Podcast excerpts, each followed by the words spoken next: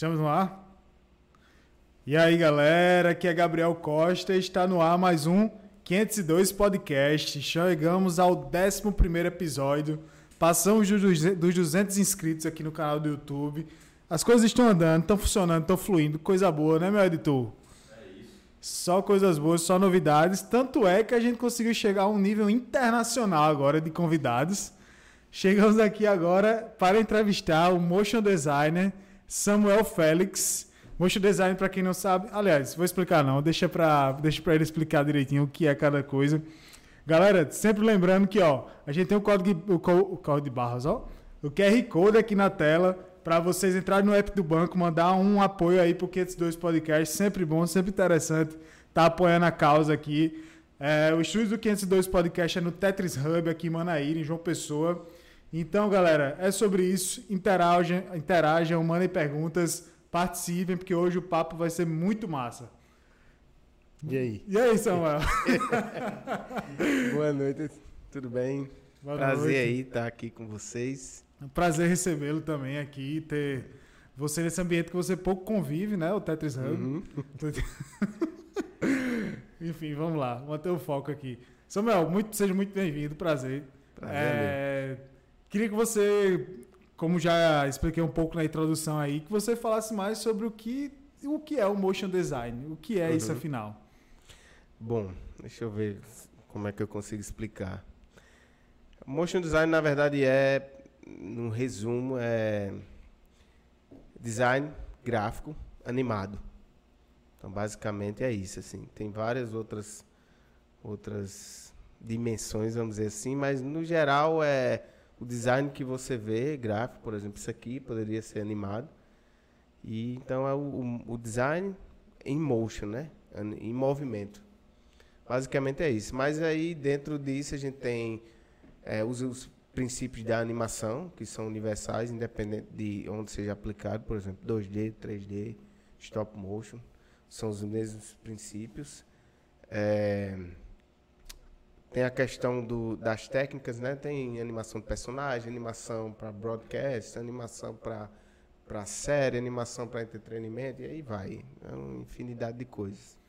Mas no meu trabalho em específico é muito voltado para a criação de conteúdo, publicidade, né, informativo. Às vezes é um, uma ideia do negócio complexa que precisa de uma explicação rápida e dinâmica. Então, uhum. motion design é uma ferramenta perfeita para isso, eu ia dizer prefeita, é perfeita para isso, que a gente consegue é, passar, um, às vezes, um, um, negócio complexo de uma forma muito dinâmica e rápida.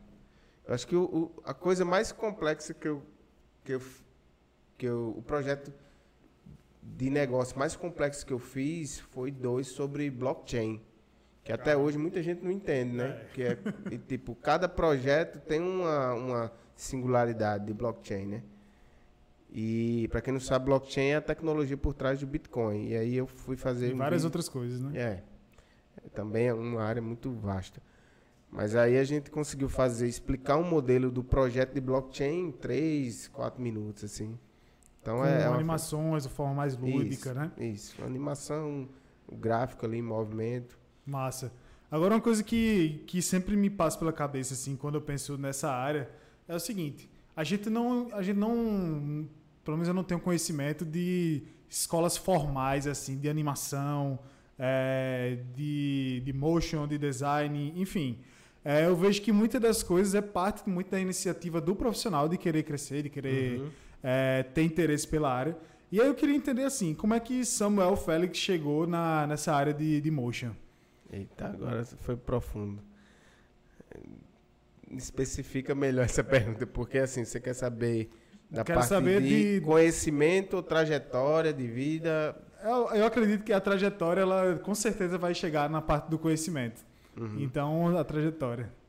Bom, é, em 2007, foi 2007 eu me juntei a uma organização missionária cristã, né, que tem trabalho no mundo todo, chamada Jocum.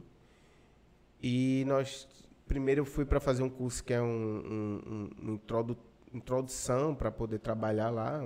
Tem, tem, várias iniciativas, desde a parte de humanitária, de, de saúde, de esportes, eles trabalham em diferentes frentes, né? E eu fui para Recife fazer esse curso introdutório, depois eu comecei a me envolver com os trabalhos lá, mais na área de não tem nada a ver com animação, nem com 3D, nem com nada. Mas na área de é, comunidades carentes, crianças de rua, toda essa parte aí. E aí eu sentia uma necessidade muito grande de informar melhor o que eu fazia, porque eu tinha, na época, eu tinha apoio da minha igreja, eu, eu vivia de, de, sustento, de ofertas de, de voluntárias para poder estar tá lá. É bem comum né, nesse, nesse meio assim cristão de uma pessoa ir fazer um trabalho em, em, um lugar e ser sustentado pela comunidade ali que ele faz parte. Uhum. E aí eu lembro na época que eu ganhei, eu não lembro como foi, mas eu ganhei uma câmera de vídeo, eu comprei, acho que eu comprei. Fiz um. Era uma câmera pequenininha, na época era um DVDzinho bem, bem pequenininho assim. VCDzinho, né? Não, era um DVDzinho mesmo assim. Ah. Era um mini DVD. E aí, que era um, chamava RW, você gravava no DVD e regravava. Podia regravar, assim. É. E aí eu comecei a fazer uns videozinhos pra editar de forma bem simples ali, para divulgar, mandar para a galera que me ajudava com comunicar, né? A necessidade de comunicar. E aí eu lembro que tem a, a, a parte de edição. E aí quando eu fui para a parte de edição, eu comecei a pesquisar as possibilidades, os softwares, que eu descobri um software chamado After Effects, que é da Adobe, ele é bem antigo. Eu lembro que eu me apaixonei na época. Então, assim, chegou uma hora que eu estava mais interessado na produção lá do, meus vídeos bem amadores, mas mais do que o próprio trabalho lá com crianças de rua. Com... Sim.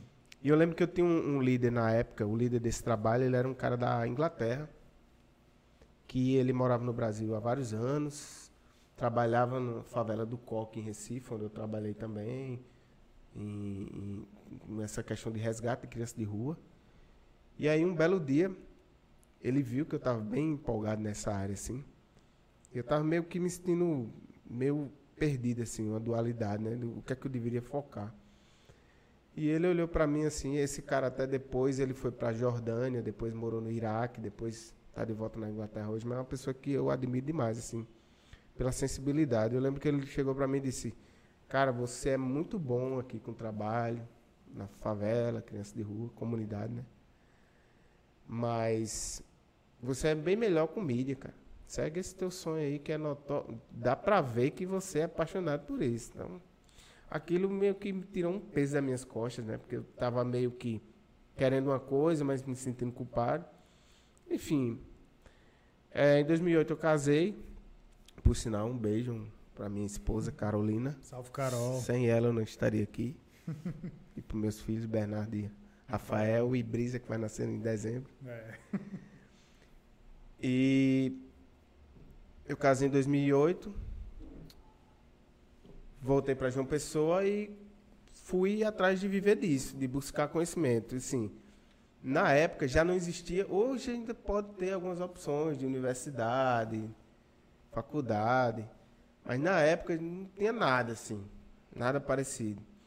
E curso, os cursos que tinham era design gráfico, o que o, o, o, tempo de curso era dois anos, dois anos e meio. Sim. Era curso e superior, era é, tipo curso, curso superior. que a galera se metia a fazer. É, curso superior. Sim. Só que para mim era inviável. Eu já estava casado, já tinha que sustentar uma casa. Eu, tinha, a gente, eu casei muito cedo, né? Eu tinha 23, minha esposa tinha 18. Melhor coisa que eu fiz na minha vida. Digo isso sem, sem medo. E. Lucas está ali concordando também. Pois é. Bem diferente do, do que a gente vê hoje em dia, né? O povo fugindo disso, mas foi a melhor decisão que eu fiz na minha vida.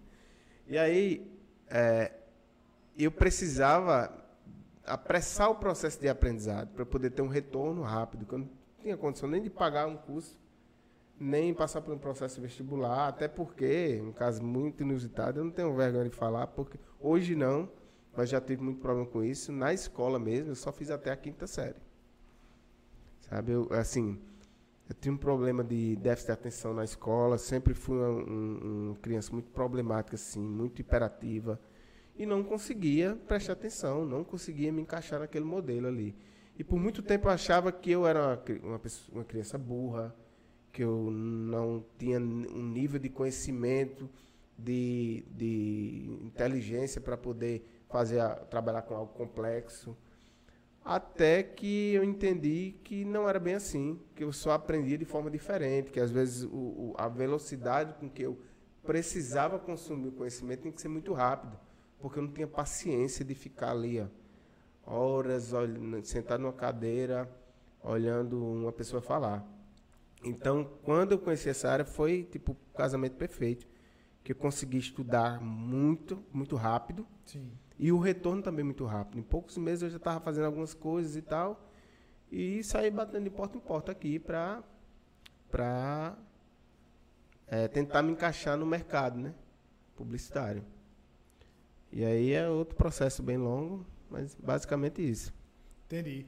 É, e aí tu já estava em João Pessoa, né? Que eu sei que você isso. é de Campina Grande, você tem um determinado amor, né, por Campina Grande. Rapaz, é uma relação de amor e ódio, porque eu digo que é todo mundo que eu sou de Campina. Campina é, é isso, é aquilo, mas quando eu vou lá, eu fico doido pra voltar pra João Pessoa.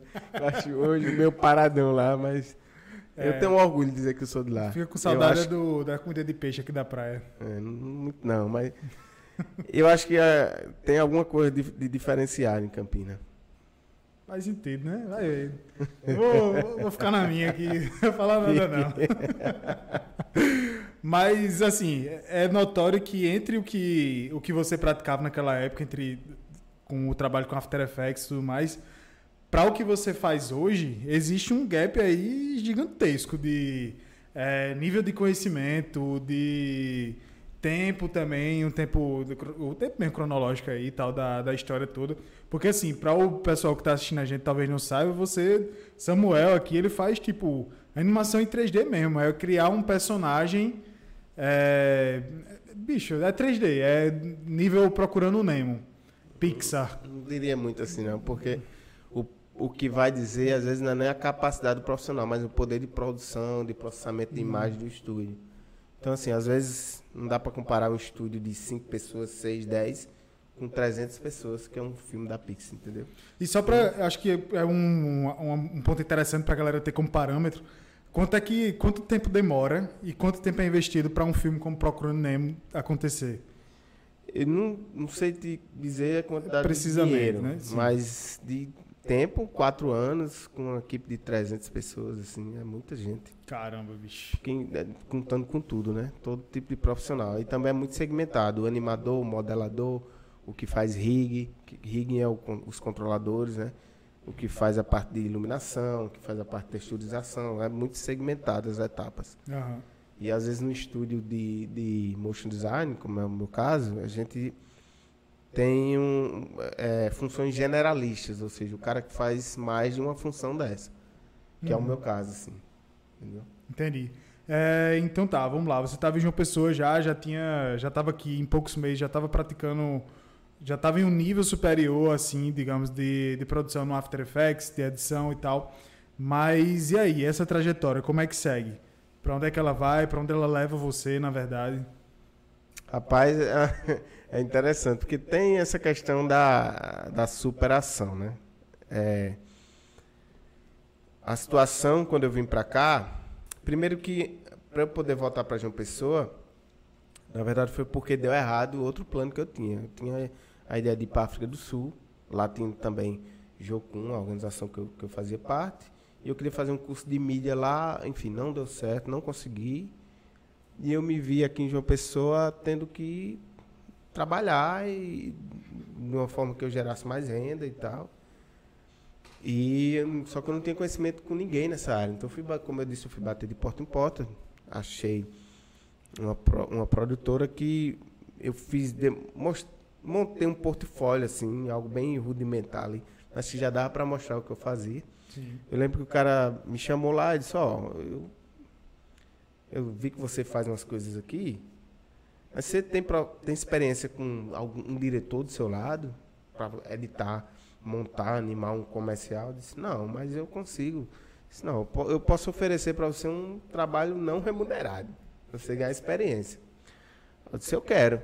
Na época eu lembro que é, de dia eu, lá, eu trabalhava lá nessa produtora e à noite eu era o porteiro da igreja, Sim. onde eu fazia parte. Tomava conta lá das chaves e tal.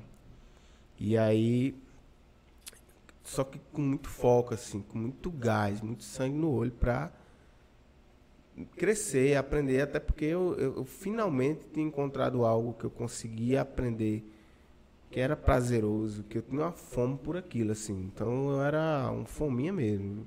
Nessa época até minha esposa reclamava comigo, que eu queria só saber disso. E foi ali em 2009, né? Sim. E aí eu fiquei trabalhando um tempo com essa produtora, aconteceu de não, eles não me contratarem.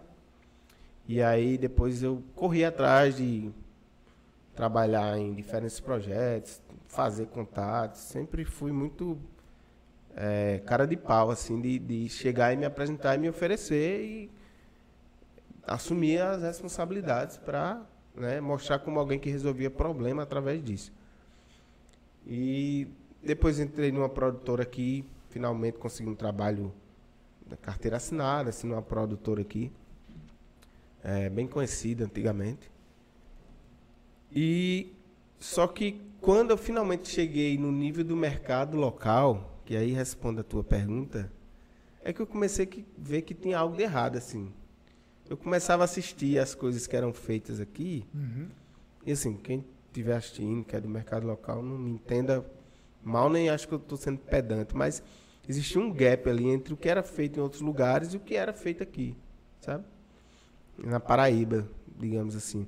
E eu vi que o mercado local ele tinha, muita, tinha muito o próprio mercado como referência. Tipo assim, ah, a produtora ali fez uma coisa, então a galera dos outros, das outras produtoras já começava a fazer parecido. Eu lembro até de uma fonte que uma, um- uma galera usou num job, no outro. Na outra produtora, na outra semana, tinha um job com a mesma, com a mesma fonte, e aí, tipo, todo comercial agora tem essa fonte. O mercado era tu- se autorregulando É, era se assim, autonivelando. E eu lembro que eu disse, cara, eu acho que isso aqui tá mais parecido com um cachorro correndo atrás do próprio rabo. Não tem referência externa, não tem algo. Só que ao mesmo tempo eu usava os mesmos softwares que era usado em qualquer lugar do mundo. E eu comecei a me alimentar disso. E aí eu lembro na época, assim, a maior referência de, de site para motion design era um, um Até hoje existe, é um site chamado Motionographer. E aí eu comecei a ver as referências e fiquei louco, assim, de tentar replicar algo parecido com aquele nível ali. E fui buscar referência, fui buscar conhecimento e tal. Então comecei a propor algumas coisas para o mercado local. Sempre que eu tenho a oportunidade de fazer algo diferente, isso começou a chamar um pouco de atenção, assim. Nada muito extraordinário, mas já era algo diferente, sabe? Sim. E aí também eu não entendia por que, que João Pessoa trabalhava só para João Pessoa. Campina trabalhava só para Campina. Tinha umas exceções, mas era muito. Era muito. é, por, por- Muito fechado assim. muito fechado as regiões. Tipo, quem trabalhava na Paraíba não trabalhava em Pernambuco. Como eu estou dizendo, existiam raras exceções. Mas aí, aí depois eu fui trabalhar numa produtora chamada HTV, de Irã e Tiago na época. E foi um lugar massa, assim, porque aí eu já tinha um pouco mais de liberdade, os caras já admiravam meu trabalho? Aham. assim, me consideravam, e aí eu tive também. Entendia ó, mais a linguagem é, também. e eu tive mais oportunidade de. Isso foi em 2012 por aí. Tive mais oportunidade de, de explorar mais coisas, sempre tentando fazer coisas diferentes do que era feito aqui. E até que um belo dia é, eu comecei a, a, a, a pensar a possibilidade de ir embora, sabe?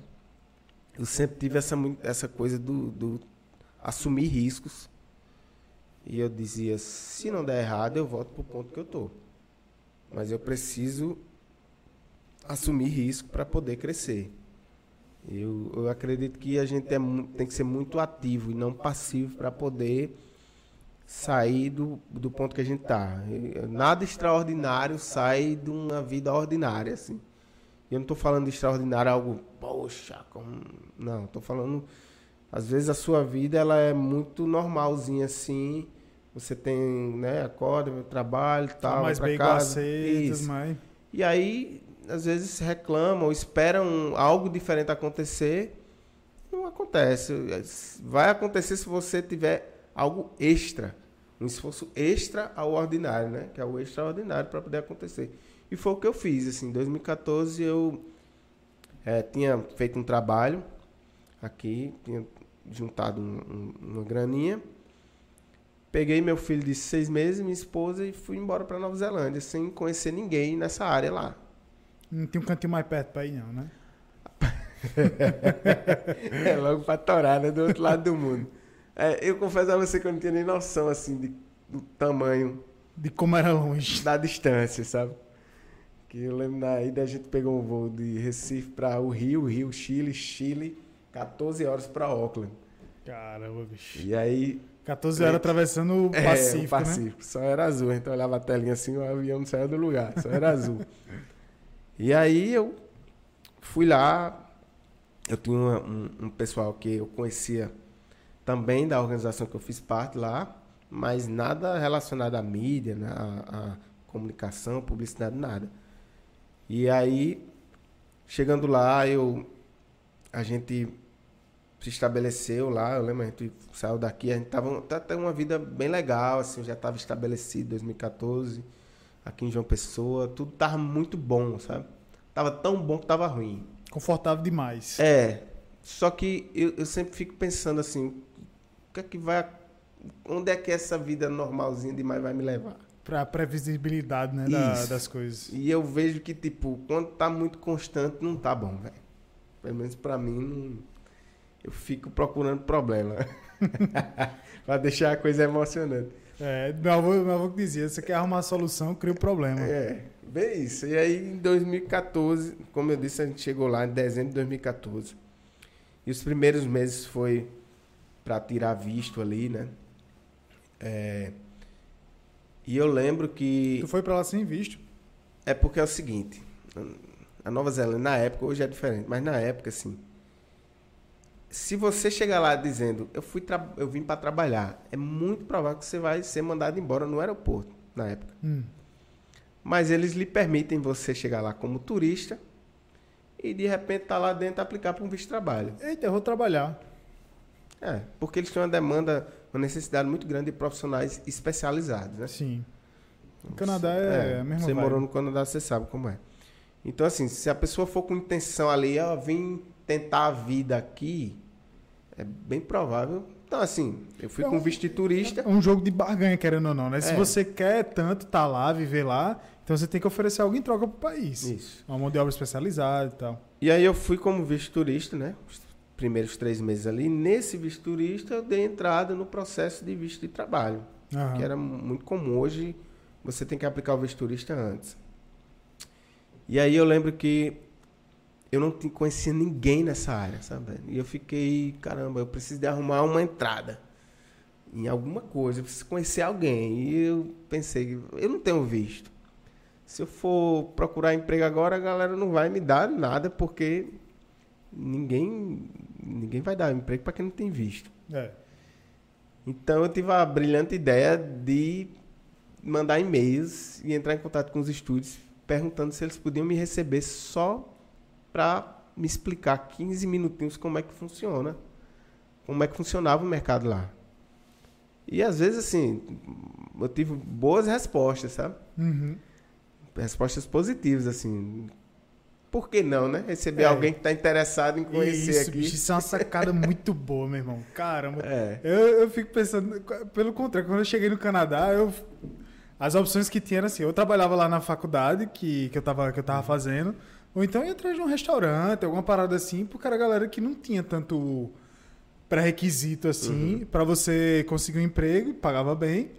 É, ok, né? Bem é uma palavra muito forte, pagava uhum. ok para você sobreviver. Mas eu não tive essa sacada, velho, de chegar com esse, essa carinha de bom moço, mandar um e-mail e assim, ei, me explica como é que é. É dizer, ó, galera, eu sou do Brasil, porque existe essa necessidade. Sim. Partindo do pressuposto que existe a necessidade, mas eu não estava com condição de trabalhar. Ao mesmo tempo, eu precisava entender como as coisas funcionavam. Eu já falava inglês, certo? tinha um, nível de inglês legal, mas o, o sotaque de lá eu não entendia nada. Então tinha essa questão também. Os primeiros meses foi para acostumar o, o, ouvido ali. E quando cheguei lá, é, fui fazer esses contatos. Eu lembro que o primeiro estúdio que me recebeu, velho, o cara falava tão baixo. E eu tava lá poucas semanas, assim. Eu não entendi nada que o bicho dizia, velho. Eu fiquei, velho, o que, é que eu tô fazendo aqui? O cara lá me explicando e tal. Eu sei que demorou assim uma conversa 15 minutos, aí eu saí de lá me sentindo merda, assim, Sim, sem querer nada. Eu fui fazer aqui, véio, é passei uma vergonha, não entendi, foi nada. Eu lembro que eu tava tão desolado nesse dia que eu saí assim, eu tinha uma loja de, de instrumento. Eu entrei na loja de instrumento, aí tinha uma guitarra lá que eu sempre quis. Olhei assim. Aí ele tentava com dinheiro no Brasil ainda, eu disse, vou comprar essa guitarra. Comprei a guitarra só pra ver se eu me sinto um se preencher. É, que eu tava saindo de lá com um vazio do tamanho do mundo. Me sentindo um... Mas aí, sempre tentando, aquela coisa. Até que um dia mandei um e-mail, uma galera disse, ó, oh, vem aqui pra gente conversar. E foi interessantíssimo, porque eu cheguei lá, outro estúdio, e aí os caras me receberam e tudo muito prático, assim, velho. A gente, brasileiro, gosta de moer, né? Gosta de ficar. Moidinho. É, às vezes um negócio que é super simples, a gente. que é rápido de decidir, a gente fica moendo ali, filosofando, puxa outro assunto lá, é tudo muito peito. E aí eu lembro que os caras me chamaram lá, dois sócios. E aí eu já tava, tipo, no inglês ali, já tá, eram três meses não, dois meses lá, já tava. Acostumava o ouvido, é, né? Porque o negócio acaba acostumando. Diariamente é muito é. rápido. Quando você já fala, né? E aí, os caras fizeram umas perguntinhas assim, eu respondi. Até eu, eu lembro que o cara, um dos sócios falou. É, inglês legal você tem. Eu digo, obrigado. Já tava me assistindo aqui, ó. Opa, chama. é o poliglota. É. é thanks. Thanks. Man. Aí o, o, o cara falou, assistiram o portfólio e. Mas as reações muito controladas, sabe? Uhum. O cara olhou e fez. Bom. Aí eu, eu já tava me achando ali, né? Eu tive a brilhante ideia de dizer assim, mas eu posso fazer melhor. aí o cara olhou pra mim assim, um dos sócios olhou pra mim e fez, esse comentário aí não adicionou em nada. E eu fiquei lá, assim, o primeiro choque, assim, que eu tive profissionalmente, culturalmente, no ambiente profissional. Aí eu fiquei meio sem saber o que responder. Ele, se você tivesse, se você pudesse fazer melhor, você tinha feito. Mas está muito bom. Aí eu, obrigado. Ele, então tá bom, quando você tirar um visto, entra em contato. Aí, assim, isso não demorou, acho nem 10 minutos. Aí, vou resumir aqui para não ficar muito, muito longa essa parte. E aí eu consegui o visto, depois comecei a trabalhar ali freelance e tal. Então trabalhei mais ou menos um ano freelance em várias agências, em grandes agências lá também. Tive algumas alguns tropeços, principalmente essa questão de horário, de data, de prazo. Foi onde eu aprendi que meu amigo não tem, não podemos ter negociar isso aí. Passei por duas coisas lá. Eu lembro que o cara me chamou lá para uma reunião, era uma e meia, eu cheguei dez minutos atrasado atrasado, o cara olhou para mim e falou, na portaria, assim, na, na, recepção da agência. A agência é gigante lá, tem altos prêmios de, de canes e tal. Caramba. Aí o cara olhou pra mim e falou, Samuel, né? Eu disse, é. Aí marquei com você de um e meio, não foi? Foi, mas eu fui, não, não, trans, sei o que ele. Qualquer coisa eu ligo pra você. Virou as costas e, e foi embora. embora. Caramba, doido. Isso aí, 10 minutos. Aí ali eu fui aprendendo que a coisa era no outro nível de compromisso, assim, que a palavra valia muito. Você chegar no, no horário, você passa uma mensagem de compromisso, né? Uhum. E aí teve outra coisa também, que era um. um fui trabalhar num um projeto lá, a, a, a, diretora me deu uma semana, eu disse que fazia antes, no final não peguei outro trabalho, me enrolei. Enfim, fui entregar no prazo original mas porque eu tinha dito que fazia antes, furei com o que eu disse. E não com o prazo original. Ela mandou um recado lá pelo diretor de criação dizendo que nunca mais ia trabalhar comigo, porque eu tinha furado o que eu tinha combinado. E isso eu fui aprendendo, sabe? É. Até que um dia recebi a proposta de trabalhar como funcionário de um estúdio, que é o Banca.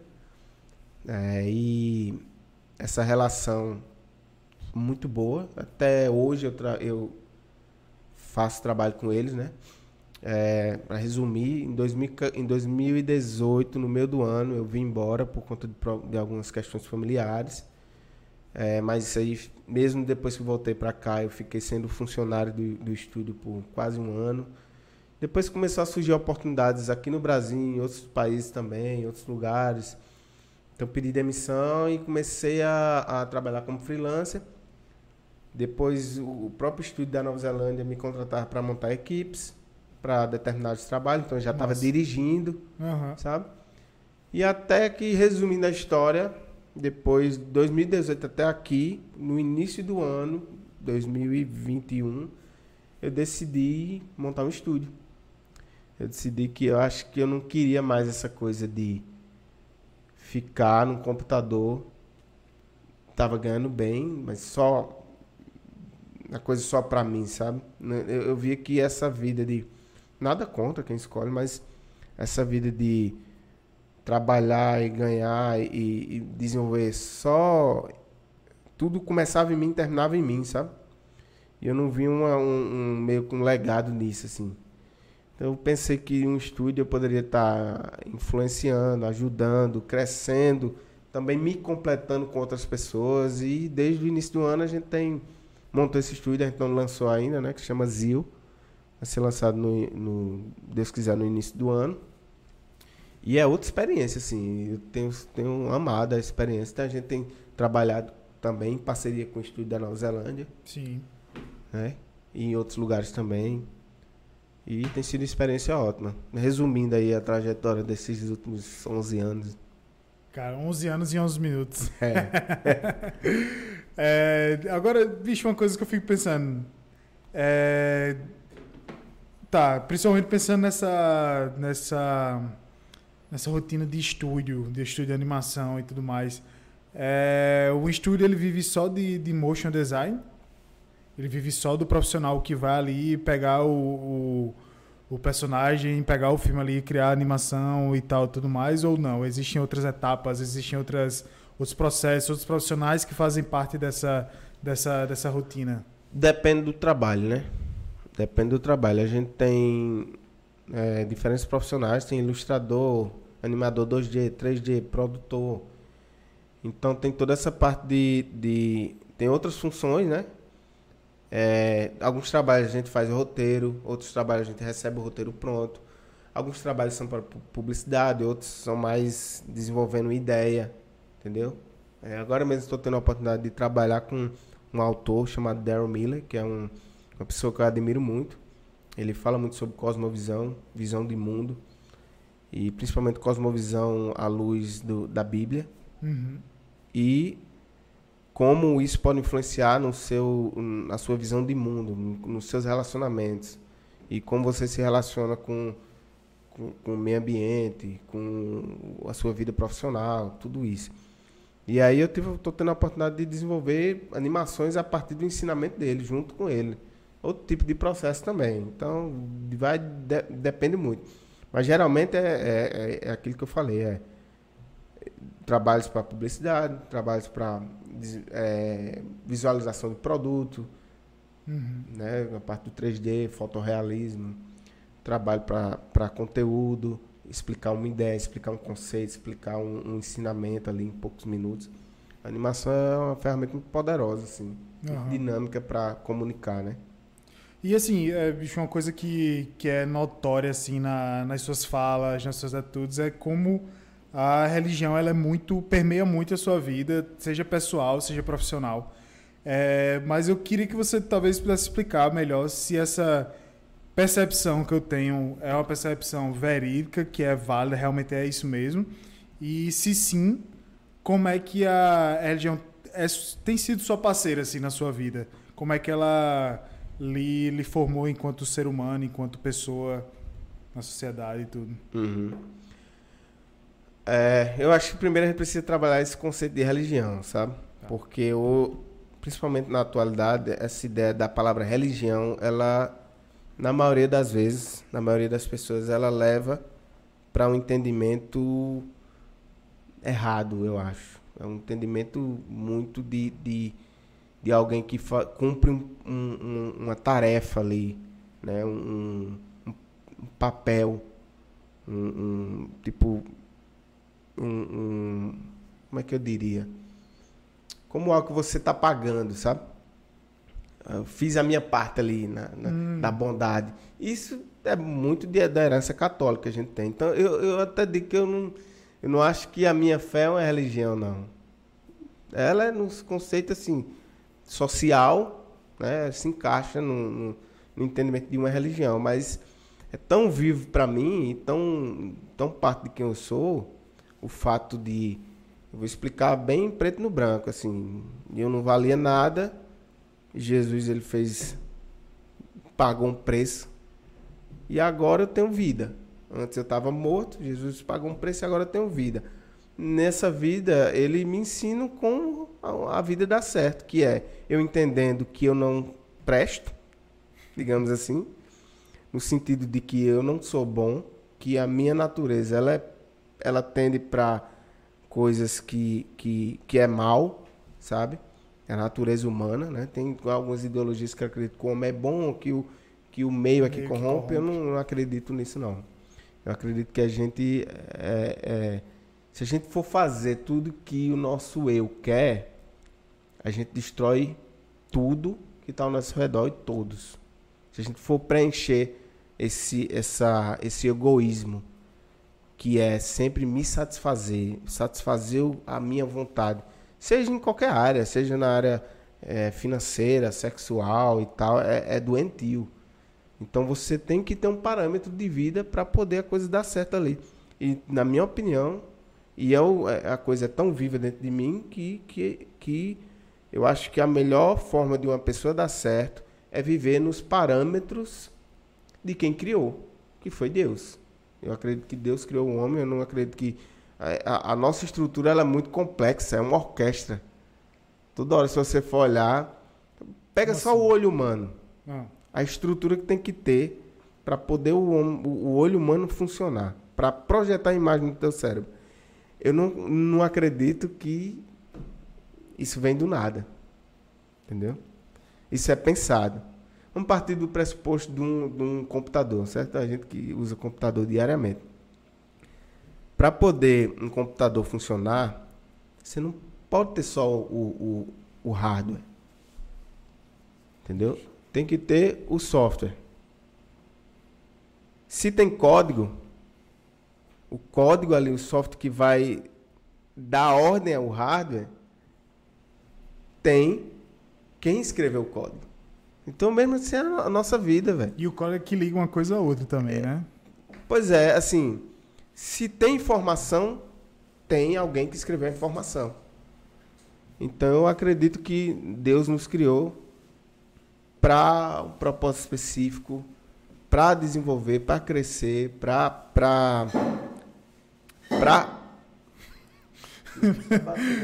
Espera aí, bicho.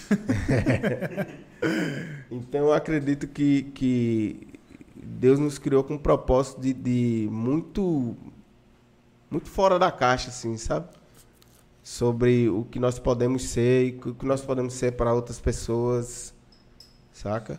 E isso parte do, do, da ideia de que a gente tem que entender que nós não somos capazes de fazer nada por nós mesmos. Se eu for fazer algo por mim mesmo, eu só quero agradar a minha própria vontade.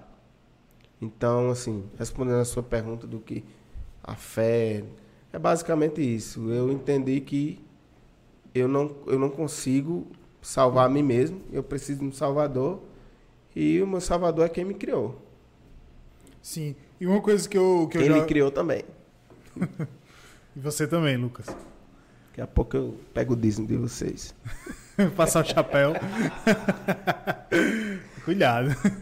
Uma coisa que eu, que eu acho massa, que eu já ouvi você falar uma vez, é sobre como a, a gente tem que andar no, no equilíbrio, na verdade, né? A gente nunca vai ser mal o tempo todo, nem bom o tempo todo. E a gente sempre tem que procurar a, viver as coisas no equilíbrio. Uma coisa que eu sempre fui muito crítico, a, a igreja, quando, quando eu costumava ir e tudo mais, era como as pessoas viam assim, simplesmente em fatores externos, no, é, ah, faça isso para fulano, faça isso para uma imagem e tal, tudo mais, você vai ser perdoado e que não sei o quê. É, e eu via que assim, então quer dizer que é muito fácil passar uma vida de, de, de pecado, de desvios e tudo mais, e em determinado momento pedir o perdão e pronto, tá resolvido a vida toda. Isso é uma coisa que sempre pegou muito, me pegou muito assim na era minha pulga atrás da orelha com relação à religião, eu frequentava muita igreja católica. É... E não entendia, isso não entrava na minha cabeça, foi o motivo pelo qual eu deixei de ir, sendo uhum. bem sincero. Porque eu acho que muito do, do que as pessoas tentam projetar em uma imagem é, na verdade, o que falta nelas. Muito das pessoas, do que as pessoas tentam fazer com que os filhos façam, sejam e tal, tudo mais, foi algo que ela não foi, algo que faltou nela, por exemplo. Uhum. E eu sentia que era muito falta de uma autocrítica de um se olhar no espelho e dizer: não, peraí, eu que tenho que fazer as coisas melhores, eu que sou responsável por isso aqui que estou fazendo. E, e assim, eu tô mais fazendo um adendo assim, na verdade. Sim, tô entendendo. É, porque eu queria, acho, acho que seria massa você trazer esse ponto aqui para a galera que está ouvindo. Não, não é, não é só um papo sobre motion, sobre é, placa de vídeo, monitor bom, nem, nem esse tipo de é, coisa. Sobre a vida, né? É, sobre a vida e como é que o mocho passa aí no meio, na verdade, né? E você tá ignorando a água aí que eu fui comprar para você, viu? Quando terminar, eu colocar ela na geladeira, que ela tá quente que só a desgraça. Será que a outra tá gelada já? É, vamos. Corre, o, corre o risco de estar gelada, né? É bom, né? Pelo menos você não, não ignora aí a Minalba. É, queria, queria ouvir de você, que você vai ter mais conhecimento, no caso, é mais profundidade, é que você é o praticante e tal, de, de como essa visão do equilíbrio, ela é muito além de do encontros dominicais na igreja, é, é algo muito mais prático, algo muito mais pragmático do dia a dia. É porque você tem que entender que Deus não criou a gente. Vixe Maria, Lucas. Tá quebrando as coisas ali. Bicho tá... Lucas, velho, foi isso, hein? Vamos lá. Vamos. Deixa o Lucas quebrando as coisas lá. Ele precisa entender uma coisa, velho, que é, eu preciso voltar ao raciocínio do que tu falou depois dessa pancada. Olha, gelada. Vai. Minalba, patrocina aqui. Ei, não, patrocina, vira aí, não precisa patrocinando, não. Mas então é um incentivo. O que foi que tu fez, hein?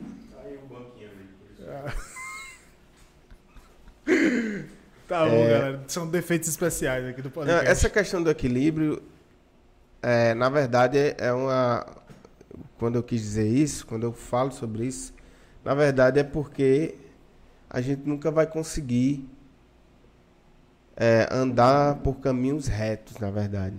Eu digo com a nossa própria capacidade. O caminho que Deus estabelece, ele é reto. Porque ele é o caminho. Entendeu? A Bíblia fala que Jesus é o caminho, a verdade e a vida. Ninguém vem ao Pai senão por mim. Ou seja, ele estabeleceu que ele é o caminho, ele é a verdade, ele é a vida. Então o caminho é reto. Mas nós, por nossa limitação, conta de pecado, de, de, de trauma, de tudo que a gente carrega, a gente não consegue andar nesse, perfeitamente nesse caminho. Então, um, um caminho ali, você tem um norte, mas é cambaleando, sabe? Então, quando você falou dessa coisa de não, de, de viver assim, mas aí pede perdão e está tudo bem, primeiro você tem que entender a questão do qual é o padrão de Deus. Hum. Tá? Quando muita gente olha os dez mandamentos como um padrão do que não fazer. Certo? O que é, na verdade. Mas o que os dez mandamentos está fazendo ali, ele está mostrando o que é, qual é o padrão de Deus o padrão, Deus é santo, então ele mostra ali o padrão dele para que a gente conseguisse, para que a gente consiga ter relacionamento com ele, o padrão é aquele. Então os dez mandamentos é mais um reflexo de quem Deus é e o que nós não conseguimos alcançar. Se você for olhar ali, ó, todos os mandamentos, eu tenho certeza que você já quebrou um bocado daquilo ali, eu também. Então Deus está dizendo, aqui é o padrão para poder chegar até mim, tem que ser aqui. Mas como se eu não consigo? Como se eu sou limitado? Como se o, a próprio, o homem decidiu se separar de Deus?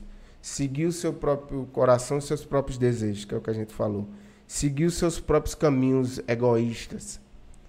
Então tem um problema aí. O padrão de Deus é alto, o homem se separou, decidiu ligar o te vira e, e viver por conta própria, então existe uma separação. Aí é onde entra Jesus. Hum. O que Jesus veio fazer foi justamente isso. Ele veio, antigamente, antes de Jesus, para poder haver perdão de pecados, existia o sacrifício de animais, existia ofertas. Então você você sacrificava para poder obter perdão. Só que esse sacrifício, na verdade, era só algo, um arquétipo que apontava para o que Jesus ia fazer, que seria o quê? Deus estabeleceu o padrão. O padrão é esse aqui. O homem não consegue. Então, o próprio Deus se fez sacrifício. Veio aqui, morreu para que ele próprio seja a ponte até Deus. Então, o que ele requer da gente não é que a gente vá numa igreja e, e, e cumpra o nosso papel e reze ali umas Ave Maria e tá tudo certo. Não é isso. Porque ele já fez, ele já pagou a dívida. Por isso que eu falei dessa questão do, desse conceito de religião. Porque religião, vai, todas as religiões você vai ver uma coisa em comum. Sempre tem uma, uma questão do sacrifício envolvido. Pode observar. Hum. Eu lembro quando eu, eu tive a oportunidade de ir para a Índia e para o Camboja em 2015. Então era muito comum essas religiões milenares assim, ter essa coisa envolvida do sacrifício humano, assim. Eu lembro que eu visitei um, um, um templo budista, um dos mais antigos do mundo, lá no Camboja, e eles fazem meio que um culto à tristeza.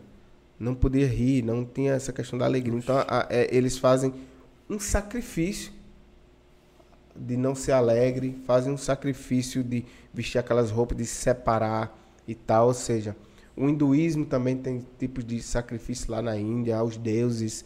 Você vai ver coisas bem estranhas, tipo sacrificando é, comida. É, tem tem um, é, ofertas também, tem templo de rato, o povo leva lá leite para os ratos. De cobra A, também, né? É, é bem, bem, bem extremo essa questão. Mas você vai ver que todas as religiões têm um, um a, o próprio catolicismo.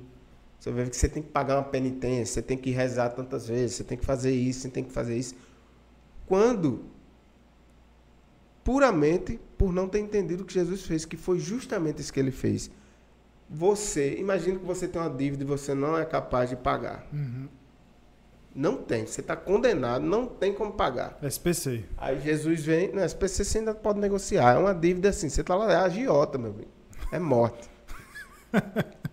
Aí o próprio Deus que lhe criou vem, se faz sacrifício, paga a dívida por você. Ou seja, a ponte que precisava ser criada até Deus, só ele mesmo poderia construir, que foi através de Jesus.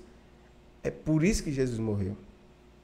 Então, através do sacrifício de Jesus, eu tenho acesso de volta a, a, a Deus. Então, é, é interessante porque você vai ver lá que, se você for ler os relatos lá dos, dos evangelhos, né? Você vai ver que existia um, um véu no templo na época que era a separação. Justamente isso. Só quem entrava no Santo dos Santos era quem era santo. Sacerdotes santos. E esse véu, quando Jesus morreu, que ressuscitou, ele foi rasgado de cima para baixo. Então, ou seja, a separação não existe mais. O sacrifício já foi pago, então você não tem que pagar nada, meu amigo. Então, hoje eu me Então, volto... que resta de, de dívida, então, se você não precisa mais pagar nada? Aí é que tá. Você hoje não vai pecar, não é porque você não, não, não não, não pode, é porque você não deve. Entendeu? Hoje eu volto, me volto para Deus por gratidão. Hoje eu me volto para Deus e, e, tento seguir um caminho ali que Ele estabeleceu, porque é o melhor para mim. Entendeu? Não é porque é, não é porque eu tenho que pagar um, uma penitência, um, um, cumprir um, regime religioso.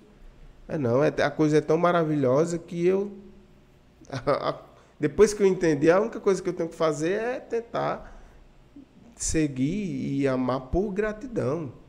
Entendeu? Então, se eu cair, se eu pecar, eu vou pedir perdão também. Então, esse equilíbrio é aquela coisa.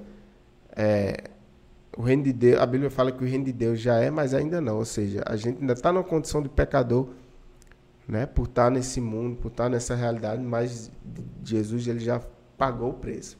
Então, se eu errar, eu tenho para onde ir. Hum. Porque eu tenho perdão. Porque foi o próprio Deus que fez isso, que pagou o preço por mim. Então, resumindo, é isso. Assim, é, eu estava morto, eu estava com a dívida, não conseguia pagar, o próprio Deus foi e pagou. E agora, diante disso, eu só tenho uma opção, né, velho? Que é tentar andar por esse caminho e, e seguir. E, e, até hoje eu só tive. A minha vida só deu certo, assim.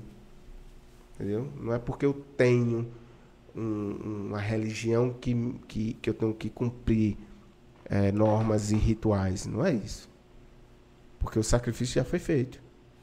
É uma vida de liberdade, na verdade. Porque eu estou vivendo dentro de um framework que foi o melhor para mim. É design. Como é que você sabe que. Qual é a melhor forma de usar o microfone? Aí a gente vai entrar numa discussão aqui, né? Hum, pode porque, falar. Porque você sabe muito bem que eu gosto. Sim. O microfone poderia ter num, Não, você usa uma todo, forma diferente. Você usa todo troncho, mas eu tô falando da função do microfone. Sim. Porque se eu boto aqui pra cima, ele reclama, né? Não, é que ele quer usar assim, ó. Fica é, feio, é, galera. Puxa, fica Horrível. demais. Não, não vai, faça não. não.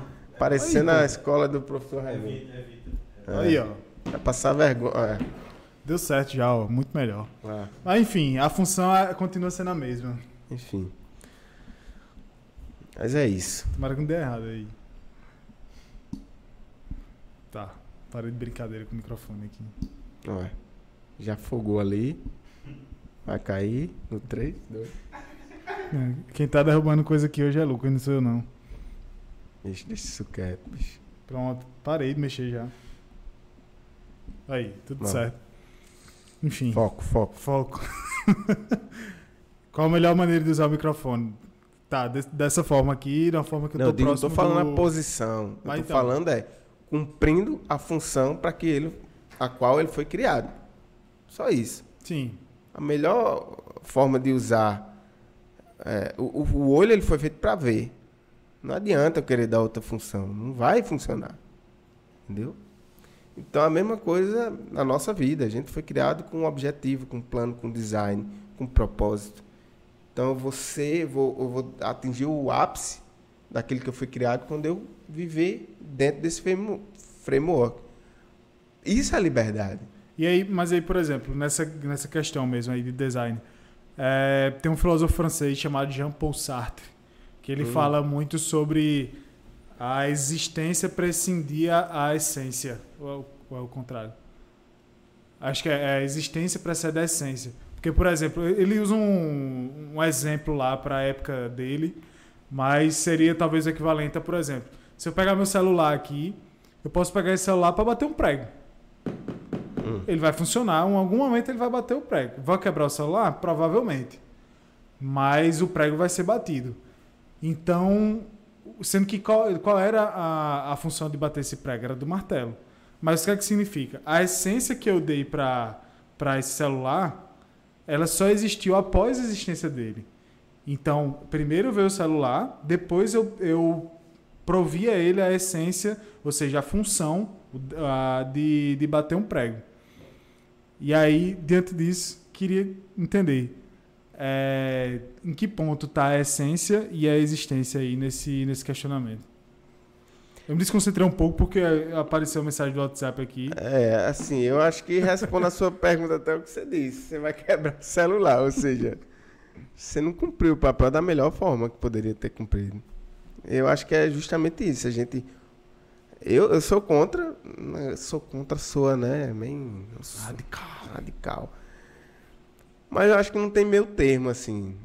Eu, eu acho que o fato de você designar propósito para seja o que for, diferente daquilo que foi criado, não muda é, o fato do ápice da, da, da função ser, ser, acontecer quando você usa com um propósito para aquilo que foi criado. É, a nossa vida é assim. Entendeu? Uhum. É, e você vai ver que você envolveu aí a sua vontade. Você tem uma vontade, você a, acabou atribuindo uma função para o celular que não era daquela. E, e, geralmente acontece isso, quebra. Quebra de emoção, quebra de, de muita coisa. Experimenta fazer, viver um tempo só fazendo aquilo que você quer, o que seu eu quer.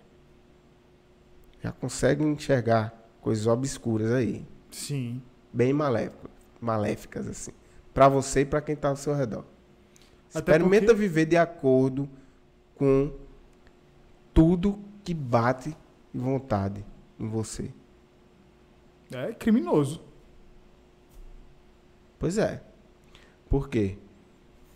Porque nós perdemos a essência de, de, de, de propósito, de, de, de, do que nós somos criados, que é para viver de acordo com o que Deus estabeleceu. Pô. Essa é a queda. Essa é a queda. Quando nós nos elegemos como nós, eu sou meu próprio Deus. O meu, meu ego, a minha vontade é o meu próprio Deus. Então eu vou alimentar isso aqui. Então o lugar que eu tenho para Deus que foi quem me criou e estabeleceu o melhor caminho para eu para minha vida dar certo, eu coloco a minha própria vontade. E a gente tá vendo assim, a gente, às vezes a gente já conversou sobre relacionamento, por exemplo. Hum. É, o, o, o relacionamento dá certo, seja ele qual for, quando eu penso primeiramente no outro. Muito lindo, né? Sim. Mas eu não penso toda hora no outro. Então a minha, minha luta é voltar para o propósito em que eu não posso colocar a minha vontade em primeiro lugar. Porque a minha vontade, ela tende para o mal, velho. Então, se eu alimento a minha própria vontade, eu vou estar sendo egoísta toda hora e vou estar usando as pessoas para fazer aquilo que me dá prazer. Entendeu? Hum. Então o relacionamento dá certo quando eu olho pro outro em primeiro lugar, porque aí eu tô me me Se isolando um pouco de si mesmo. isso, eu tô me protegendo de, de mim mesmo. Porque se eu for preencher aquilo que eu quero, vai dar vai dar problema. Mas aí se você está se protegendo de si mesmo, mas está se propondo a fazer o, o que é de vontade ou necessidade do outro, você não está talvez se abrindo para um, uma atitude não necessariamente boa da outra pessoa? Mas é que tá. É por isso que tem o propósito e o design daquilo que Deus criou. Não é necessariamente a vontade do outro. Tem um padrão. Entendeu? Eu vou citar um exemplo. Meu, é, o padrão para a gente viver como marido e mulher, eu e minha esposa, é de acordo com princípios e valores que Deus deixou. Então eu vou me doar por ela, eu vou cuidar dela, eu vou prover para ela, para ela e para meus filhos, vou tentar, né? Tentar como alvo, vou vacilar algumas vezes, mas eu vou tentar. Eu, tô dizendo vacilar porque é, é inevitável a gente não pensar nesse um- umbigo, né? Uhum. que a gente tem. Então, é, é você tem um padrão que não é o padrão da outra pessoa, mas o padrão que Deus, padrão que Deus estabeleceu. Não sei se deu para entender. Deu. Como parâmetro para que ela tenha esse parâmetro, eu tenho esse parâmetro, a gente tenta ali formar esse organismo que é a família. Entendeu? Uhum. Se eu for fazer, ah, o exemplo ótimo é a criança, velho. Se eu for dar tudo que meus filhos querem, a gente tem um problema sério. Porque em todo momento ele só quer aquele que dá alegria para ele ali. Ele não quer comer o que tem, ele só quer brincar, ele não quer estudar, ele. Então, assim, a, a criança é um ótimo exemplo. Toda hora tá buscando aquilo que, que dá prazer imediato, aquilo que vai satisfazer, satisfazer ali a vontade dela. E isso é perigoso. Sim. E um, enquanto tava falando, bicho, eu tava pensando no seguinte. É, eu acho que, que você. Acho que pelo que vai já deu pra perceber, pessoal, aí que a gente já tem a determinada intimidade, a gente já se Uhum. conhece e tal. E uma coisa que eu acho muito curioso da personalidade de Samuel é que você, para os arquétipos que existem hoje, você tinha tudo para ser aquele cara é, conservador fechado, que não gosta de conversar, cara da igreja, que não sei o que, não sei o que, não sei o que. Mas ao mesmo tempo você é exatamente essa pessoa que tá dentro desses padrões, digamos assim, que boa parte da sociedade hoje acha que é retrógrado e que não sei o que, não sei o que. Mas você tem uma visão muito crítica, mas ainda assim apaixonado pelo que você vive. E eu queria entender como é que você lida, convive com esse, esse conflito que é entre, por exemplo, um mundo que acha que você, por preencher determinados é, pontos, devia agir dessa forma, você não age. Como é que você lida com esses, esses, pontos conflitantes? Eu volto para aquilo que eu falei na questão do para que a gente foi criado. Deus criou a gente para ser humano, pô. Então não adianta eu querer ser um, um ser, né, transcendente. Não, Deus criou, Deus me criou para ser humano, para eu trabalhar, para eu me relacionar, para eu cuidar, para me importar com as pessoas que estão ao meu redor. Então, eu tenho que fazer isso da melhor forma que eu possa. Não dá para me isolar do mundo. Acho que, que esse é o ponto também de outras religiões. Você vai ver sempre religiões e crenças a questão do sacrifício, do isolamento, da separação. Não, velho. Deus ele criou tudo para que a gente desfrute, hum. entendeu? Mas desfrute com dentro do framework, aquilo que eu falei. Tem coisa melhor do que sexo? Presente de Deus, velho. É. Agora, já viu como isso pode ser perigoso? Se eu for usar da forma que eu, o meu eu bater na telha? Qual é a melhor forma de usar? É quando eu respeito a outra pessoa que está comigo, que no meu caso é minha esposa. Quando a gente tem um parâmetro ali que é um princípio da fidelidade. E tudo isso é muito retrógrado? Eu acho que não. Eu acho que é um. É bem. Se for olhar para a forma como eu vivo, acho que eu, dá muito certo. Uhum. Entendeu? No, a, a grande questão é que as pessoas querem uma falsa ideia de liberdade acha que comer todo mundo é, um, é uma liberdade. Não é. Na verdade, você está sendo desrespeitoso. Você está usando as pessoas para o seu próprio umbigo. Você está ferindo outras pessoas. Entendeu? Então, eu acho que, que é essa. E, também porque eu acho que a, a nossa sociedade hoje em dia está vivendo de forma muito simplista, assim, questões profundas. Não dá muita audiência para pensar.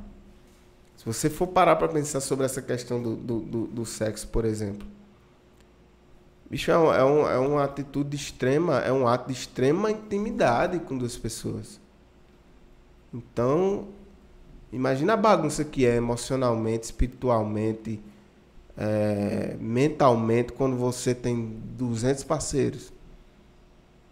Extrema intimidade com várias pessoas, em que pessoas que você não vai ver no outro dia e no, a gente está vivendo esse culto ao, à vontade do eu, né? Que está dando destruição. E aí é criança sem pai, mãe solteira, salada. E aí a gente vê uma sociedade totalmente sem valor, sem parâmetro para nada. E o que é que deu errado?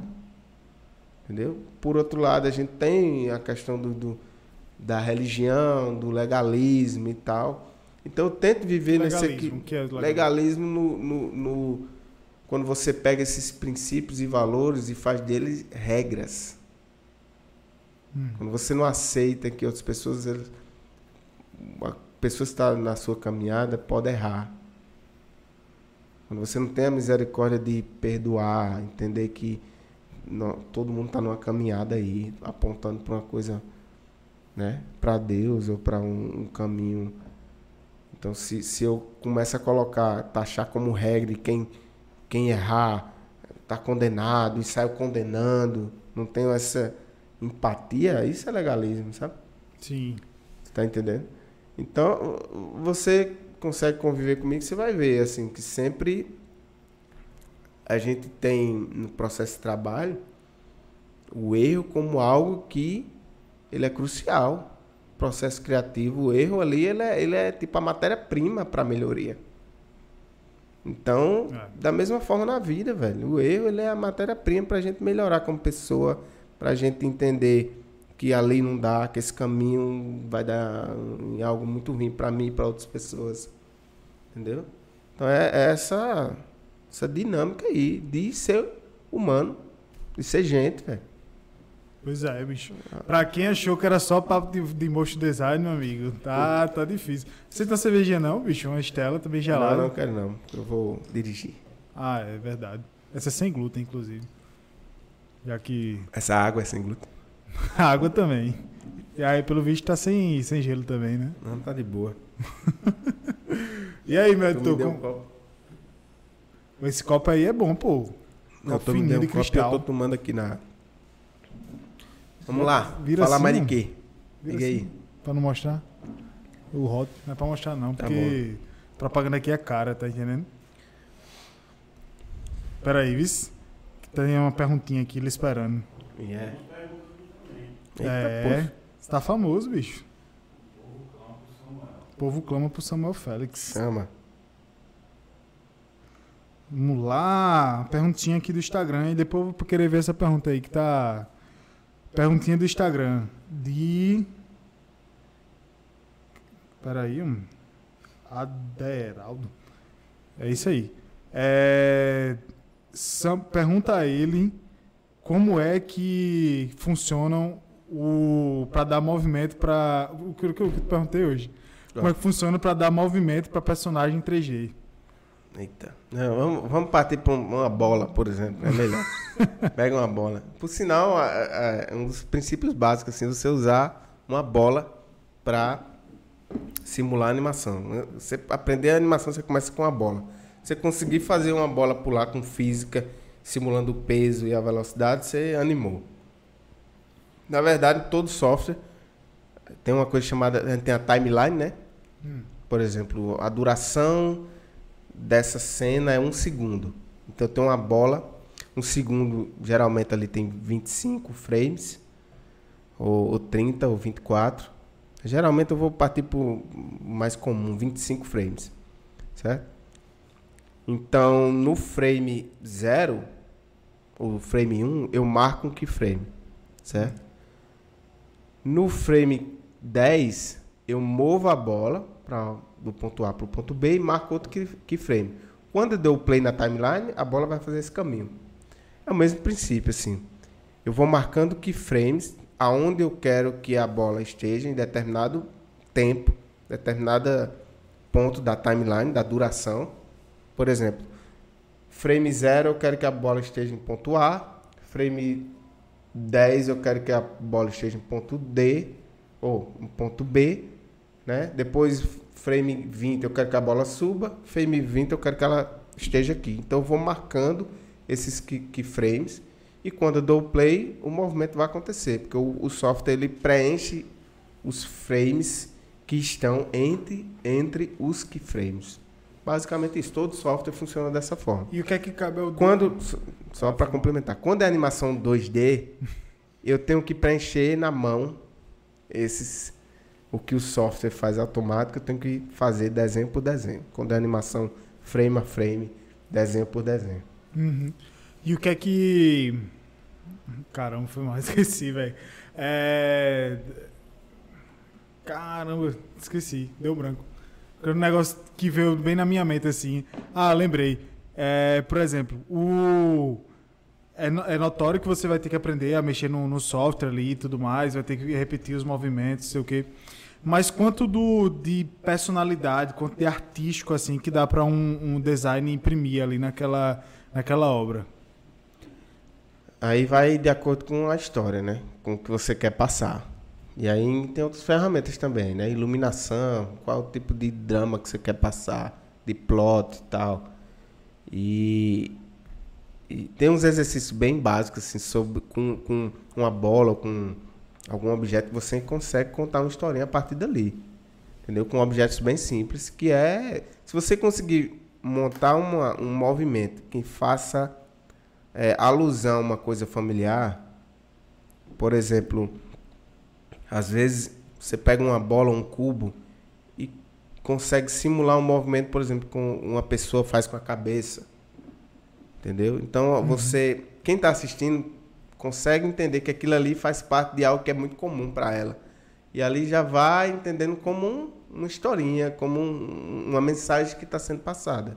Tô entendendo. Então, você, a partir daí, você consegue imprimir uma personalidade. Vai de acordo também com a história, com o roteiro, com, com tudo, assim. E, um conjunto de, de fatores, sabe? Aham. e aí você falou que, lembrando um pouco aqui da, da sua trajetória, eu lembro que você começou é, pesquisando online e tal, tudo mais, é, sobre esses sobre esse trabalho que você queria fazer.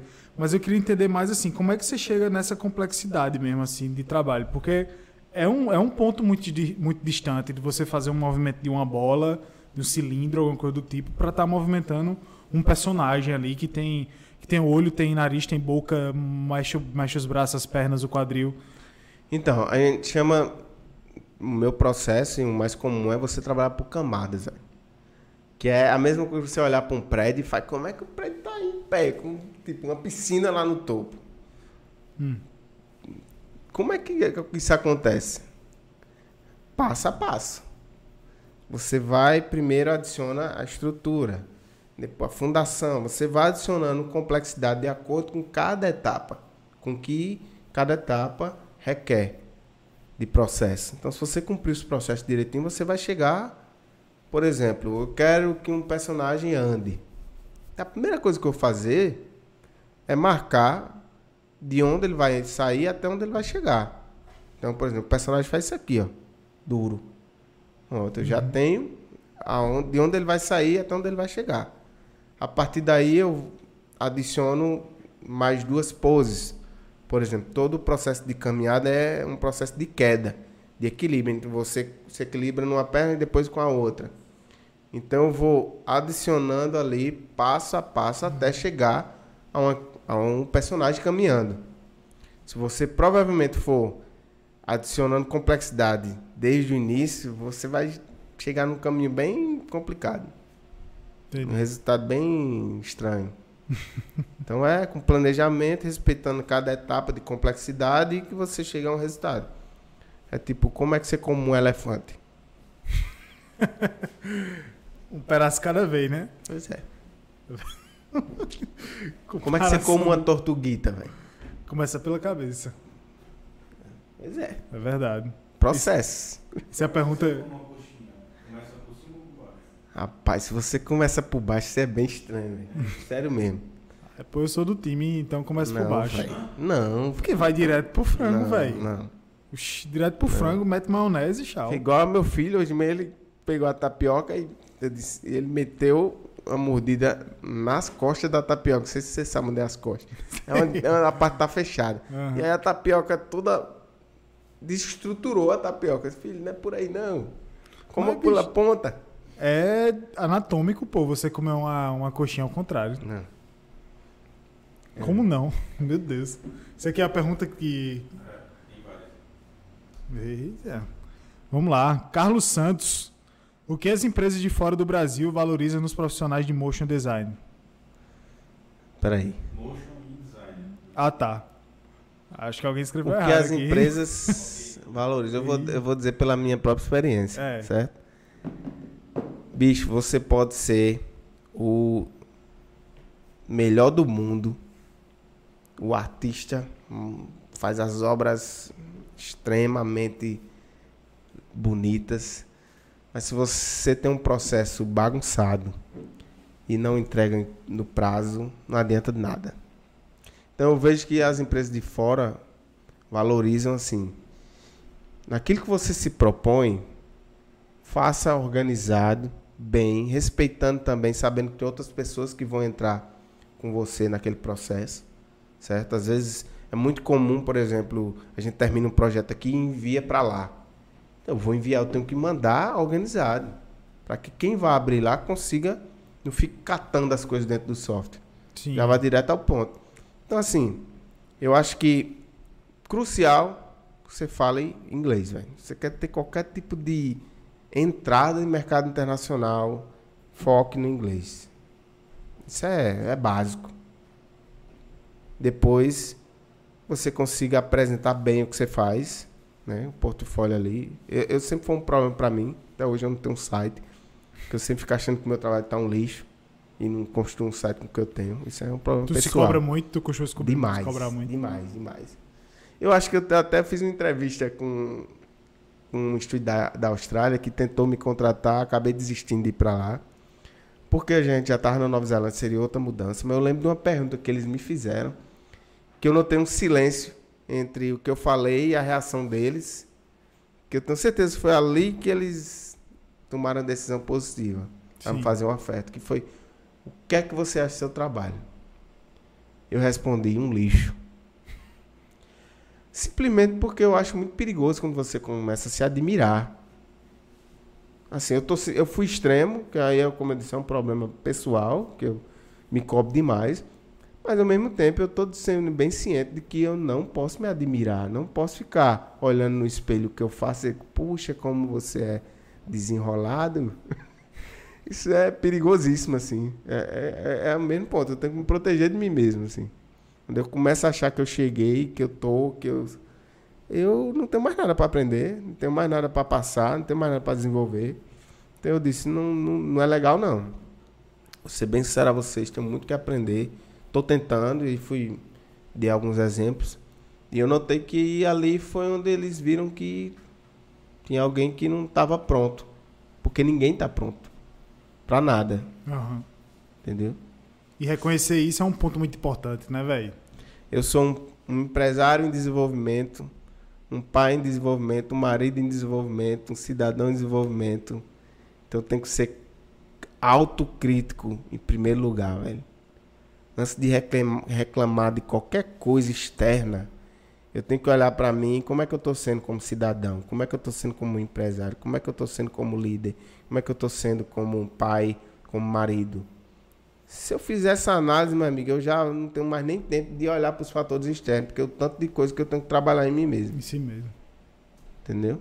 É mesmo. Vamos lá, mais perguntinhas. É, tem um elogio aqui, ó. Bom dia. Melhor podcast. Abraço de Estocolmo, Suécia. Explicado bom dia. É, de Fabrício. Será que tu conhece algum Fabrício de Estocolmo? Hum. Não? Então valeu aí, Fabrício. Eu conheço, não sei, mas prazer, é. Fabrício. valeu aí por acompanhar a gente. Bom dia para você também. Darlan apenas. Dali Samuel, é uma honra conhecer você. Minha per... Já ia perguntar se tu conhece, mas pelo visto não, né? Se ele tá conhecendo agora. É... Dali Samuel, é uma honra conhecer você. Minha pergunta é: como eu saio da mesmice do mercado da região, fazer menos trabalho de baixo nível, mesmo tendo um portfólio não tão bom, mas que se destaca? Eita, são muitas coisas numa coisa é. só aí, velho. Repeta aí. Vamos lá. Ele quer saber como é que ele sai da mesmice do mercado da região. Tá? Ele identificou que a região já está com o mesmo trabalho de sempre, sendo que ele tem um portfólio que não é tão bom, mas ainda assim se destaca nessa mesmice da região. Então, como é que ele pode potencializar isso? Como é que ele pode é, sair justamente dessa mesmice, já que ele já tem um, um, portfólio que já se destaca, mas ele já se critica e acha que não é tão bom. Bom, tá aí já, já partiu de um ponto muito bom que ele reconhece que ele não é tão bom. Hum. Entendeu? Então, assim. Foi isso, né, Darlan? Uma Beleza. coisa que eu fiz em alguns momentos da minha vida foi financiar o meu desenvolvimento. Ou seja, é muito fácil nessa área você chegar num certo nível e já ter o trabalho suficiente para não conseguir fazer nada, nem para desenvolver. Então teve uma época da vida ali que eu pausava projetos para que eu tivesse tempo de financiar ou juntava uma grana, passava ali alguns meses ou trabalhava meio período para que eu conseguisse estudar o, o outro o, por um tempo, outro período ou por um tempo. Então eu estava financiando meu desenvolvimento e aí eu ia crescendo. Outra coisa crucial, primeira coisa para o cara sair da região é investir em network, velho. É. Então assim, tudo que é de evento, se tiver, eu vou. É tanto que a gente tá, eu te falei quando a gente se conheceu, eu te falei que eu fui para o Canadá porque eu fui para um evento lá. Dois dias, um evento onde tava é o Blend Fest, lá em Vancouver. E fica só o supra-sumo do motion mundial nesse evento, que vai. Uhum. E eu tava com mais dois amigos, a galera muito fera, por sinal. Um abraço aí. Não sei se vocês vão estar tá vendo, não, mas é Manuel Neto e, e Romulo Pinheiro. Os caras são fera demais. E são amigão. E a gente foi lá a gente fez contatos com a, estúdios de todos os lugares, assim, velho. Conheci muita gente massa que eu admirava. E eu voltei com um monte de contato prontos para receber meu e-mail, porque já tinham me visto pessoalmente, tinha apertado minha mão, tinha ouvido meu tom de voz. Quebra várias barreiras. Pois é, velho. Você deixa de ser um portfólio na, na internet para ser uma pessoa. Ou então uma mensagem no LinkedIn, alguma coisa do tipo. Pois é. Uh, uh, alguns meses atrás, dois meses atrás, eu fiz um projeto para um estúdio desse contato que eu fiz lá. projeto muito legal, um estúdio dos Estados Unidos. Então tem a ver com isso, assim. Eu tenho que me desenvolver, tenho que investir em network, é, ir lá onde as pessoas. Velho, se você não tem barreira para quem é, para quem entra por baixo. Eu não estou dizendo entrar por baixo com falsa humildade nem mediocridade, não. Estou falando para você entrar sem querer provar as coisas para as pessoas, sem querer se afirmar. Hum. Eu já tive pessoas que entram em contato para trabalhar comigo, que o cara já vinha falar com atitude de se, se afirmando ali e tal. Isso é muito fácil de você sentir, velho. Que a pessoa está num ambiente ali que ela está buscando aprovação e não aprendizado. E quando você entra da forma certa, se propondo a servir, é muito comum quando eu entro em contato com algum possível cliente, eu digo, é, gostaria muito de poder servir vocês. Então a gente vai estar tá servindo é, eu e minha equipe, a gente vai estar tá servindo aquelas pessoas que estão contratando a gente, velho. Então a gente vai por aqui, ó. E um, por baixo. E uma, uma perspectiva que eu achei muito legal que você trouxe aqui é de assim. Enxergar na animação, enxergar no, nesse produto que é a animação e tal, nesse serviço, melhor dizendo, é uma forma de solucionar um problema. Isso. As empresas têm problemas. Então, assim, esse é um caminho pelo qual as empresas podem é. solucionar o problema de uma forma eficiente. Pois é, eu até disse a um membro da nossa equipe essa semana que eu disse, cara, a gente não vende animação, a gente vende solução do problema através de animação. Então, às vezes é um problema, o cara quer vender mais, precisa vender mais, a animação vai ajudar. Ele precisa comunicar o negócio dele, a animação vai resolver. Ele precisa é, comunicar uma ideia, a animação vai resolver. Então, é um problema atra muito, através de uma ferramenta muito poderosa e dinâmica e interessante. Então, se, não é, não pode criar problema, entendeu? Ser pedante, ser e outra coisa que rola muito assim, infelizmente, assim, no mercado brasileiro, de como um todo, existe muito essa coisa do dos grandes e dos pequenos. Eu lembro quando eu cheguei lá no, nesse estúdio que eu fui contratado na Nova Zelândia, quem trabalhava lá tinha acabado de sair, mas ainda estava fazendo alguns projetos, era um cara que eu sempre admirei, assim, na Rich Noswood, o nome do cara, é, velho, o cara é um, é um fenômeno, assim, o trabalho dele. E aí, quando eu tava na sala que ele entrou, primeiro dia de trabalho que ele entrou, caramba, o cara tá aqui. É, um colega de trabalho da Holanda apresentou, me apresentou a ele. E eu vi, cara, super simples, solícito, não, não ficava buscando apreciação nem afirmação. E eu vi que a gente tem um problema aqui, sabe? Essa coisa de ego principalmente no mercado de agência, de ter essas hierarquias e tal. É, tem, volta também para o modelo empresarial, Sim. de liderança, onde o chefe é o cara que tem a salinha dele, que sempre está ali né, tentando manter aquela pose de alguém que está acima de quem ele contratou. E eu vivi uma realidade muito diferente que eu tenho como exemplo até hoje, assim, que, eu, que, que quem convive comigo no trabalho sabe que a minha diferença, a diferença para a, a, diferença da minha pessoa para quem trabalha comigo, seja funcionário ou alguém que está sendo freelance, é função, velho. Eventualmente, talvez eu ganhe mais por ser dono, tá, mas no fim todo mundo está cumprindo uma função ali. E ninguém é melhor que ninguém. E ninguém é mais especial que ninguém.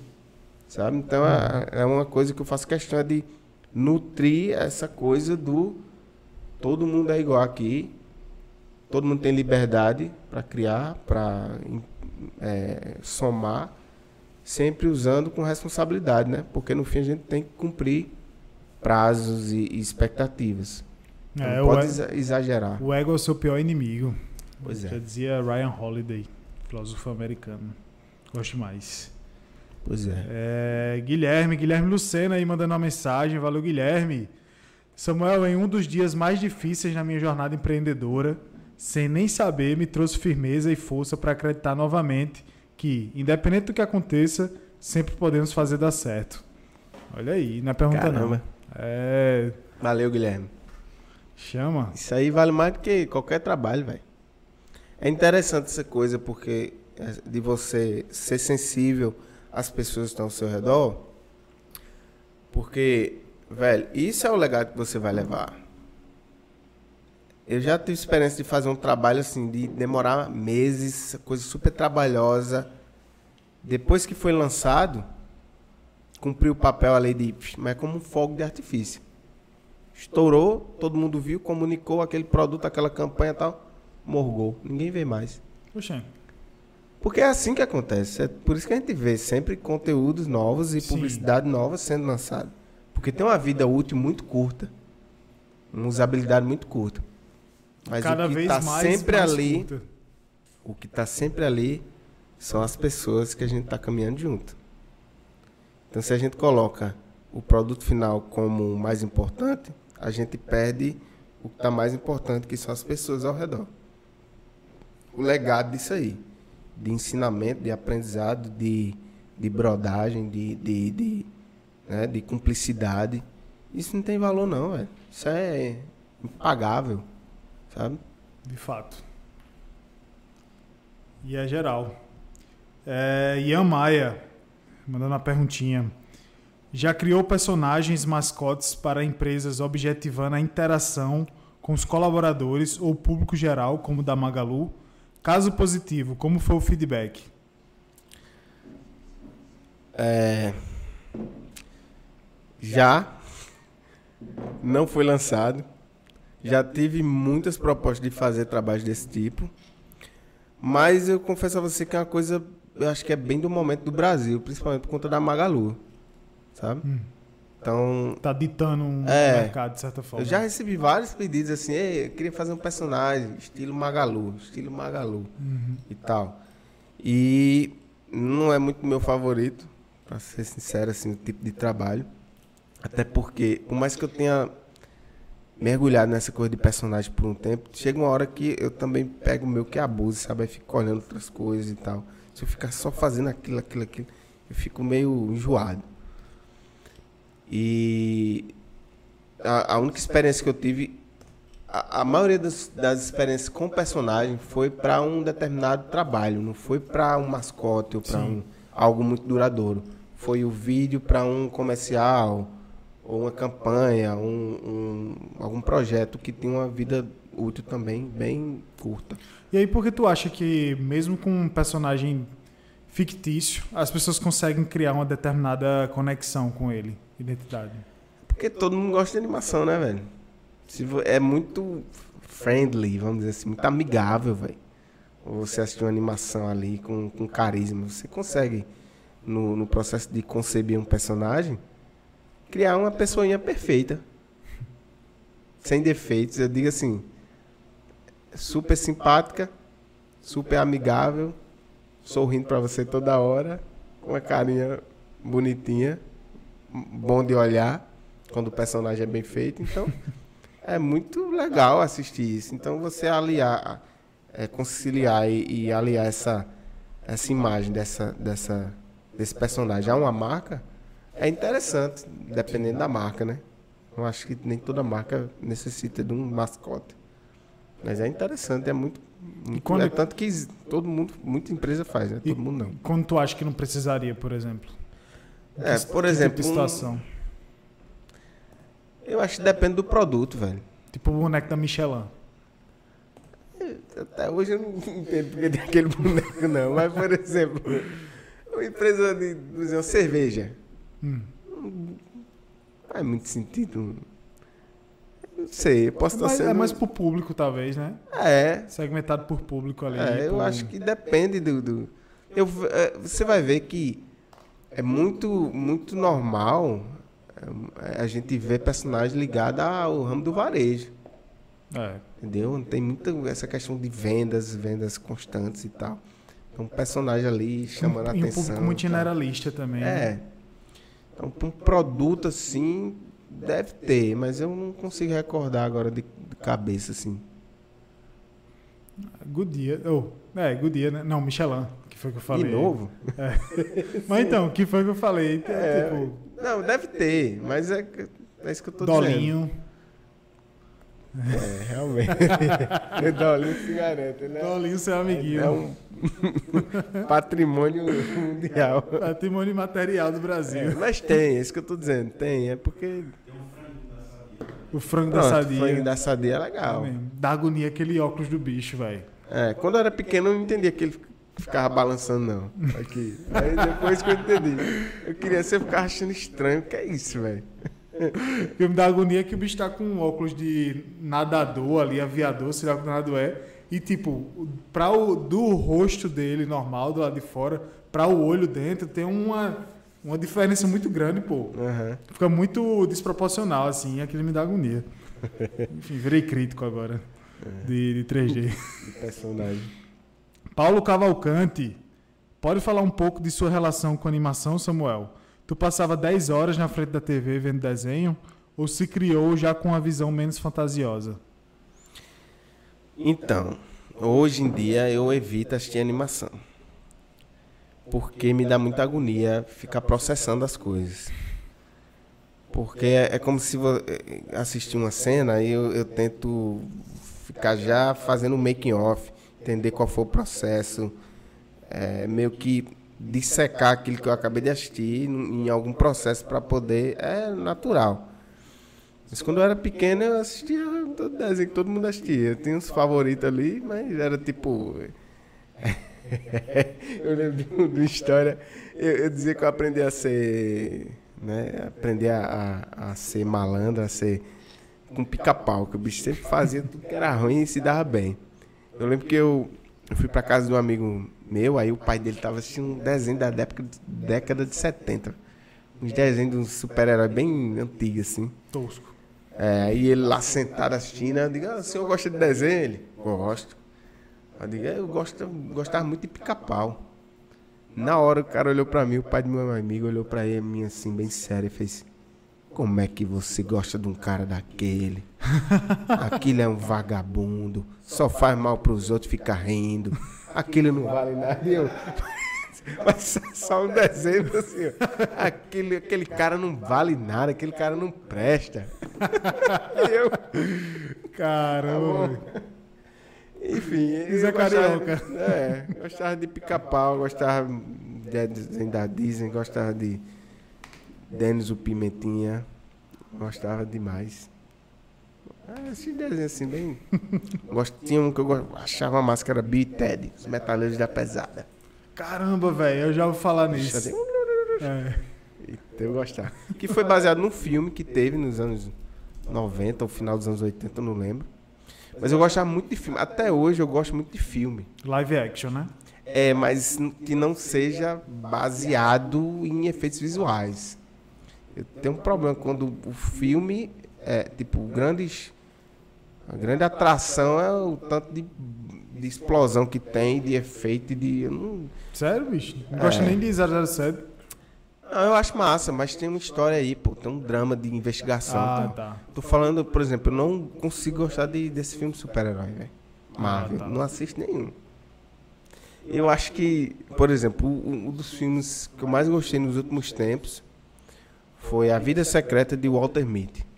Oxe, filme irado, velho. Aquele filme Eu ali, eu acho que eu já assisti umas sete vezes. Também. A trilha é muito massa, a história é muito Pois é.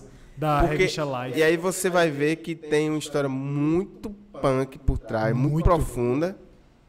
De alguém que E os tem uma- personagens que aparecem são profundos. tinha uma vida ordinária e conseguiu sair para algo extraordinário. E você vai ver que nos pontos muito de- do, do sonho e visão do, do, do- personagem tem efeitos visuais. É, e viva Mas as é- fantasias dele. Ele, o efeito visual serve para a história. Então, mas aí é gosto meu, assim. Eu não, não sou muito chegado em esses E filmes você gosta mesmo que o bicho andava de skate lá, né? Quando ele chega lá no. É, na verdade, na eu, Noruega. na verdade foi eu assisti aquele filme poucos meses antes de ir para Nova Zelândia. Foi Aí a- a- várias músicas de, de- Of Monsters and Men. Também, mas tem aquele. um- como é o nome dele? Esqueci agora o nome do cantor. Tem umas três músicas dele. Tô lembrado não agora. Eita, é um nomezinho espanhol. Enfim. Depois eu. Não é Julio Iglesias, não? Não. Peraí. e aí.